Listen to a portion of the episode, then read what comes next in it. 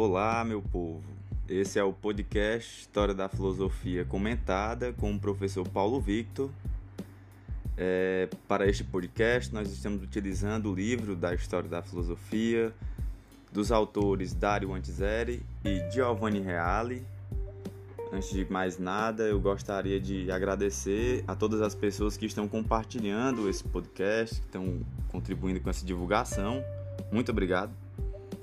E só para contextualizar o episódio de hoje, nós vimos falando sobre a filosofia dos eleatas, né?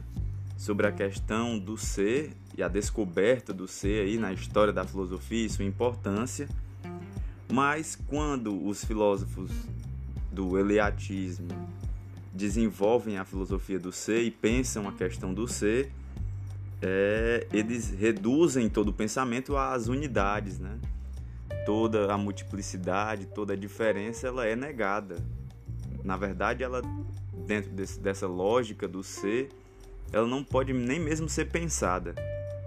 Então fica essa questão em aberto. E é a partir disso que nós vamos começar a estudar. Vão surgir alguns filósofos em resposta a, a, essa corrente eleática, né? ao pensamento do Parmênides e, e, e os seus seguidores que são os filósofos pluralistas ou físicos ecléticos, que é o que nós vamos ver hoje. Por isso, o tópico de hoje é o, nós estamos no segundo capítulo, para quem não está se lembrando. Nós vamos para o tópico 4, os físicos pluralistas e os físicos ecléticos. E hoje, especificamente 4.1, Empédocles e as quatro raízes.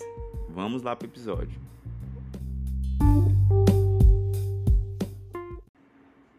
Primeiro pensador que procurou resolver a aporia eleática foi Empédocles.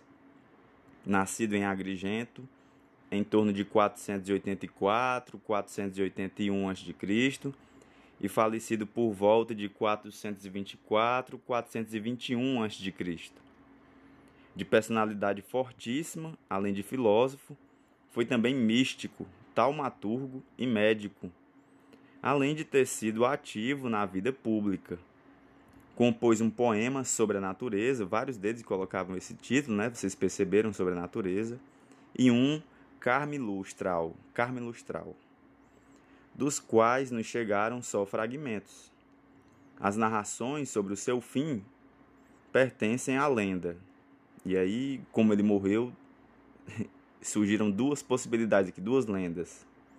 Segundo alguns, teria desaparecido durante um sacrifício. Segundo outros, ao contrário, ter-se jogado no Etna. O Etna, meu povo, é um vulcão que tem lá na Itália que ainda está ativo até hoje. Então, de acordo com uma dessas lendas, o Empédocles teria se jogado dentro do, do vulcão do Etna. Muito doido. Segundo Empédocles, da mesma forma que para Parmênides, o nascer e o perecer, entendidos como um vir do nada e um ir ao nada, são impossíveis porque o ser é e o não ser não é. Então percebam como, é, por mais que os filósofos eles discordem uns dos outros, mas aquilo que é lógico eles mantêm. Então a questão do ser está mantida. Assim não existem nascimento e morte. Então Empédocles concorda com Parmênides em relação a isso. O que os homens chamaram com esses nomes, ao contrário, são a mistura e a dissolução de algumas substâncias que permanecem eternamente iguais, indestrutíveis. Tais substâncias são a água, o ar, a terra e o fogo, que Empédocles chamou raízes de todas as coisas. Então já dá para entender aqui de antemão que o Empédocles vai falar de quatro elementos, quatro substâncias, água, ar, terra e fogo, que constituem tudo mas percebam como existe agora uma tentativa de tentar explicar por que, que existem os fenômenos do mundo.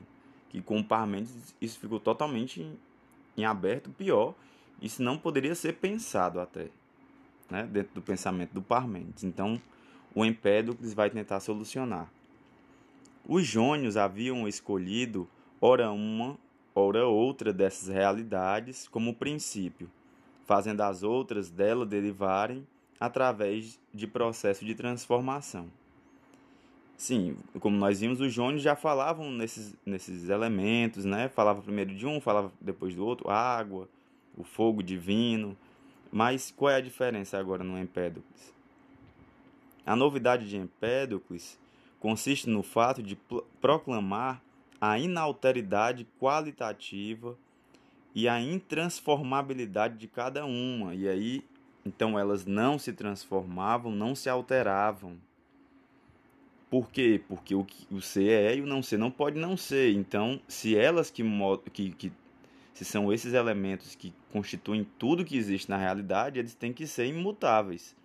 E aí aqui a gente já percebe a influência tanto dos jônios quanto de Parmênides.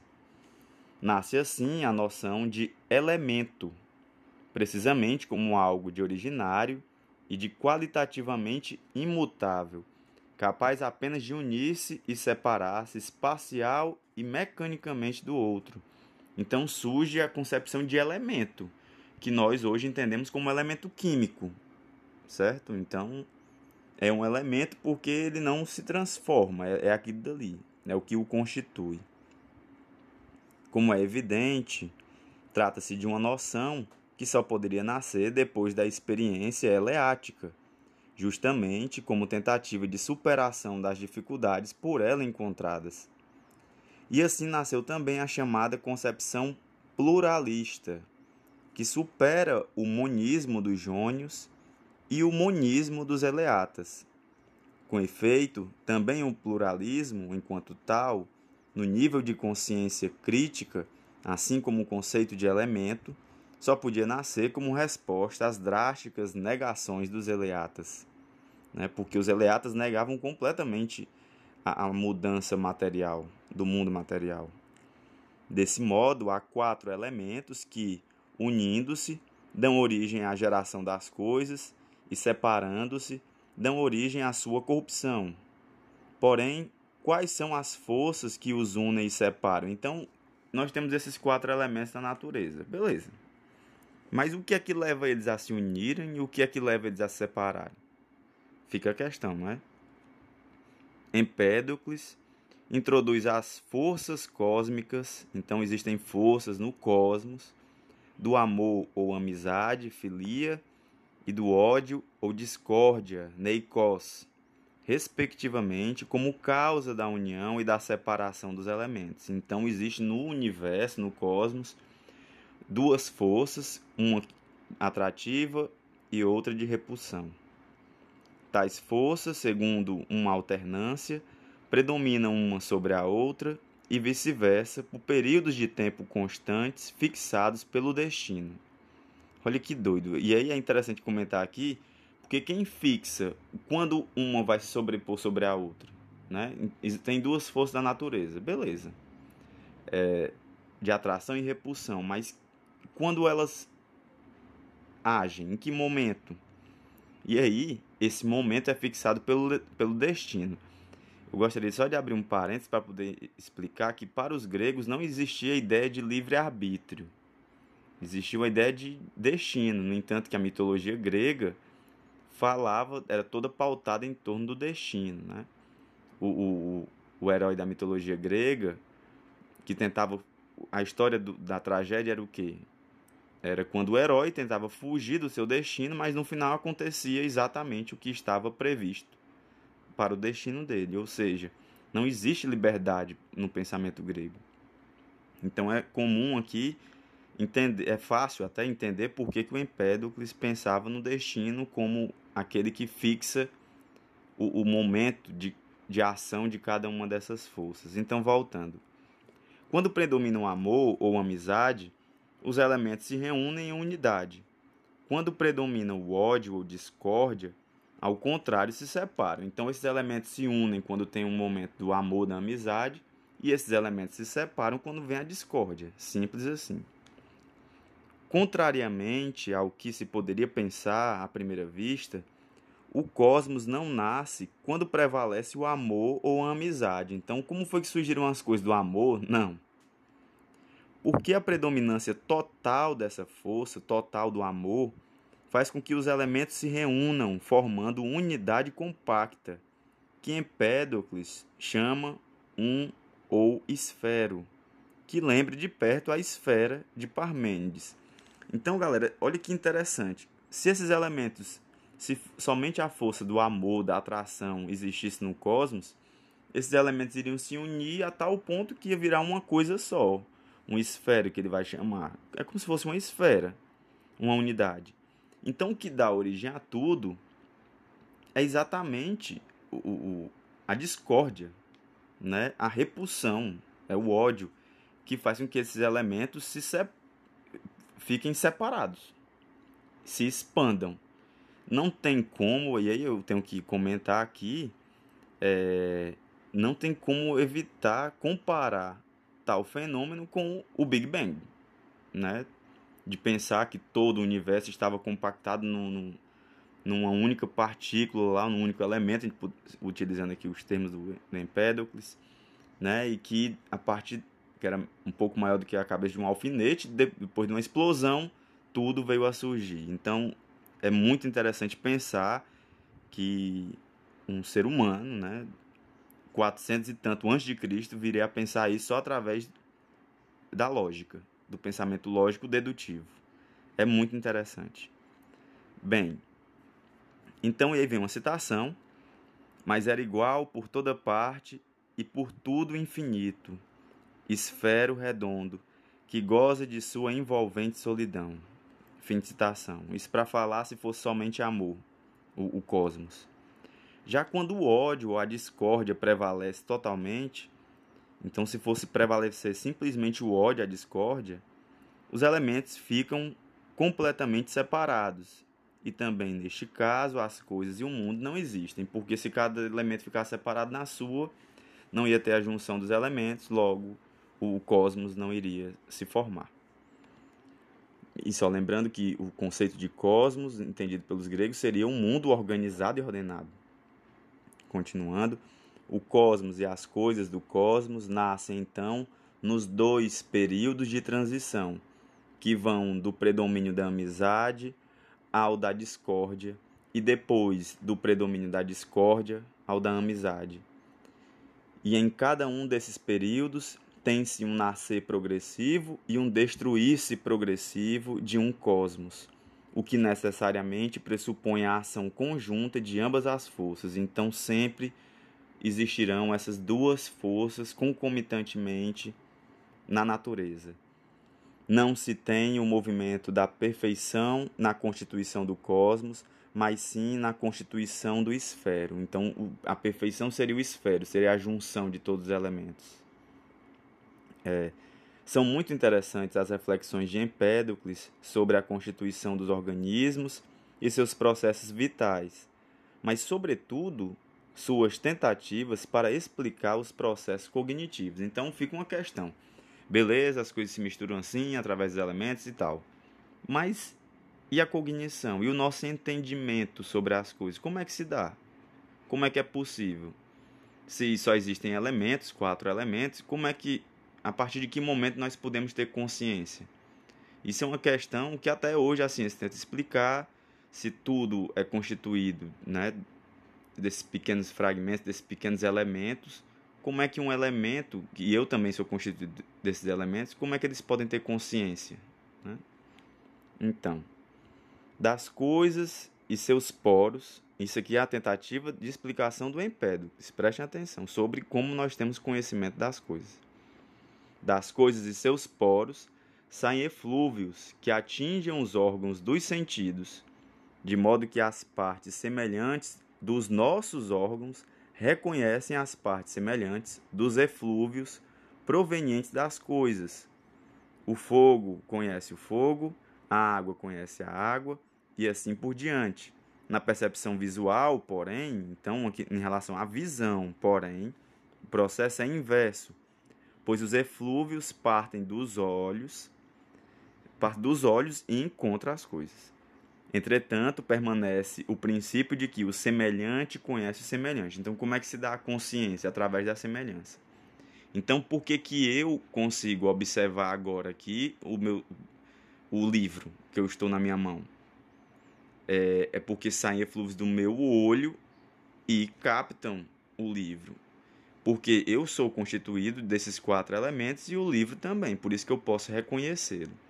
Então, se eu, se eu vou cheirar uma fruta, saem eflúvios daquela fruta e aí entram pela, pelas minhas narinas e eu posso reconhecer porque nós somos constituídos dos mesmos elementos. Então, essa era a tentativa dele explicar como se dava o conhecimento humano. E aí vem uma citação: Com a terra percebemos a terra, com a água, a água, com o éter, o éter divino, com o fogo, o fogo destruidor, com o amor, o amor, com a contenda, a contenda dolorosa. Fim de citação. Nessa visão arcaica do conhecimento, o pensamento tem o sangue por veículo e o coração por sede. Consequentemente, o pensar não é prerrogativa exclusiva do homem. Percebam, o pensamento ele tem uma prerrogativa mecânica que envolve esses eflúvios que passam pelos pelos corpos, né? Por serem constituídos de elementos comuns. Logo, o pensamento não pertence somente aos seres humanos. Então, os outros animais também poderiam pensar. No Carme Lustral, que é a outra obra dele, que já tem uma outra pegada aqui, um outro intuito, Empédocles fez suas, é, fez suas e desenvolveu as concepções órficas. Lembram-se do orfismo, aquela religião que influenciou vários filósofos, apresentando-se como seu profeta e mensageiro. Então ele dizia que era um profeta e mensageiro do orfismo. O orfismo aqui, influência dos filósofos gregos, só para pontuar. Em sugesti dos primeiros, no caso, né? Em sugestivos versos, expressou o conceito de que a alma do homem é demônio que foi banido do Olimpo por causa de sua culpa original, tendo sido jogado à mercê do ciclo dos nascimentos, sob todas as formas de vida, para expiar sua culpa, para pagar essa culpa original. Entre outras coisas, escreveu: Então, novamente, e aí que a nossa alma seria esse demônio, né, que habita este corpo. E aí já começa a entrar essa parte religiosa novamente, que só lembrando ainda era um recurso encontrado pelos primeiros filósofos para explicar a consciência, para explicar é, o eu. E aí vem uma citação. Também eu sou um desses, errante e fugitivo dos deuses, porque confiei na furiosa contenda, porque um dia fui menino e menina, arbusto e pássaro, e mudo peixe do mar. Fim de citação. No poema, dá as normas de vida capazes de purificar-se e libertar-se do ciclo das reencarnações, influência do orfismo, e de retornar entre os deuses. E aí cita das humanas dores libertados, indenes, inviolados. Fim de citação. No pensamento de Empédocles, física, mística e teologia, que seria o estudo dos deuses, formam uma unidade compacta. Então ele mistura tudo, física, mística e teologia. Para ele, são divinas as quatro raízes, ou seja, a água, o ar, a terra e o fogo. Divinas são as forças da amizade e da discórdia, então é divinos quatro, são divinos quatro elementos. São divinas as duas forças, amizade e discórdia. Deus é o esfero, que seria essa unidade perfeita. E as almas são demônios, almas que, como todo o resto, são constituídas pelos elementos e forças cósmicas. Então, e aí vem outro detalhe, prestem atenção: a própria alma é constituída a partir dos quatro elementos. Então, tudo está dentro da física. Essa foi uma característica que eu comentei com vocês lá no início. Não existia nada fora da física, um outro mundo. Isso não era pensado pelos gregos. Ao contrário do que muitos julgaram, a unidade de inspiração entre os dois poemas de Empédocles, não havendo de modo algum antítese entre dimensão física e dimensão mística. Então, para alguns é, críticos ou pesquisadores, um poema é, está vinculado ao outro, complementa o outro. Para outros, já não. Existe uma distinção. Quando muito, a dificuldade é a oposta.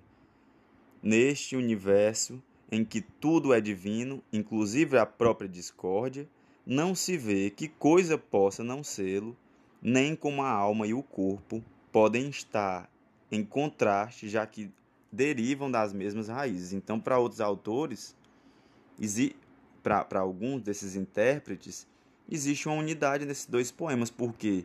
Porque tudo é divino. Né?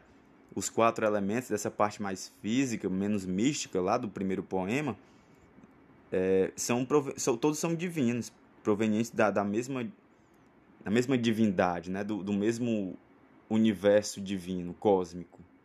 Então tudo estaria interligado. Só Platão tentaria dar resposta a esse problema.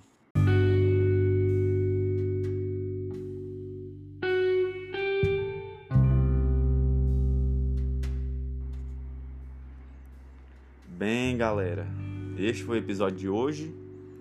É, é muito interessante o pensamento do Empédocles. Nós estamos caminhando aqui na história da filosofia, nos filósofos naturalistas. As questões vão sendo colocadas.